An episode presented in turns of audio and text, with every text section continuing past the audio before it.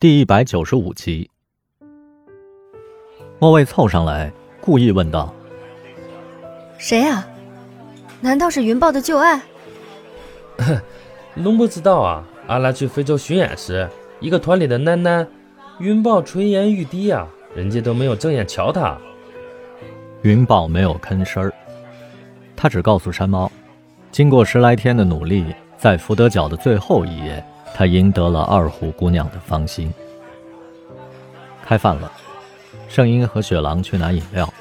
莫卫翻了翻演职人员的行程单，他低声的对云豹说：“给你透露一个重要消息，二胡姑娘今晚演出结束后要赶凌晨的飞机回上海。”嘿嘿，瞧你那副唯恐天下不乱的坏相。他临时替换一个生病的乐手，昨晚才赶来。彩排都没有参加，你忍心错过这么千载难逢的机会？云豹瞟了一眼演员的简介，原来二虎姑娘已经如愿以偿地进入了上海民族乐团。云豹的心里痒痒的，这饭也吃不出滋味了。他琢磨着，要不要招惹她。两次演出都撞在一起，这缘分的确不浅啊。可他已经选择了夜来，见到了二虎姑娘，又能怎么样呢？其实他们之间清清白白的，至少打个招呼，缩手缩脚的也不像样。想到这儿，他给二虎姑娘发了个微信，约她在后院假山的八角亭碰面。圣婴给莫卫拿回了一块榴莲酥，莫卫受不了这个味儿，刚要捂鼻子。突然想起了什么，悄悄用餐巾纸把榴莲酥包了起来，放进了口袋。时间一分一秒的过去，云豹的手机毫无动静。他心神不宁地站起身，假装去拿水果，绕到那扇屏风的侧面瞟了一眼。几个武术演员在谈笑，四下里却看不到二胡姑娘的身影。云豹直奔八角亭。阳光炙热，四周的花草争奇斗艳，一阵阵蝉鸣震耳欲聋。他看看表，还有半个小时就要换装集合了，他应该不会来了。可是不到最后一刻，云豹还是有些不甘心。他回想起来在非洲小花园和他幽会的情景，那个并不深入的亲吻，却是他的初吻。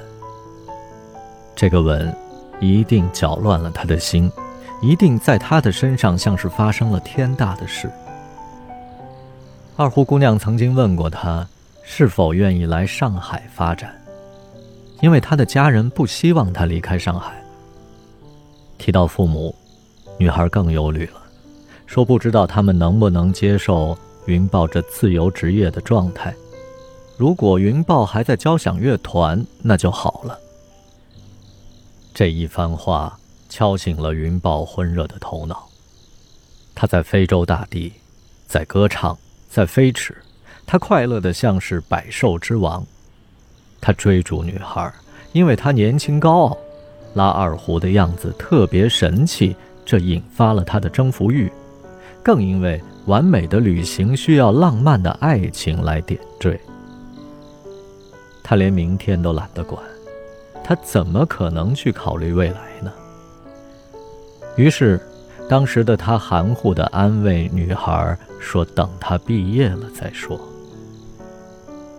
女孩伏在他的肩头，默不作声地流泪。云豹靠在圆柱上想：“赶紧跟叶来结婚吧，这花花世界的诱惑太多了。可如果天性使然，结婚以后会不会出轨呢？”也许他这种人啊，根本不适合婚姻。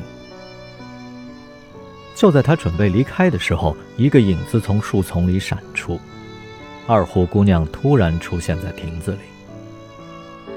她穿着华美的礼服裙，面颊白皙，朱唇一点桃花音。云豹笑了，他觉得自己像个百无聊赖的蜘蛛，二胡姑娘就是那只。自投罗网的小虫，姑娘貌似轻松的跟他搭话：“哎，你们乐队主唱怎么换成了女人？那只招蜂引蝶、跟你狼狈为奸的猫呢？挂了。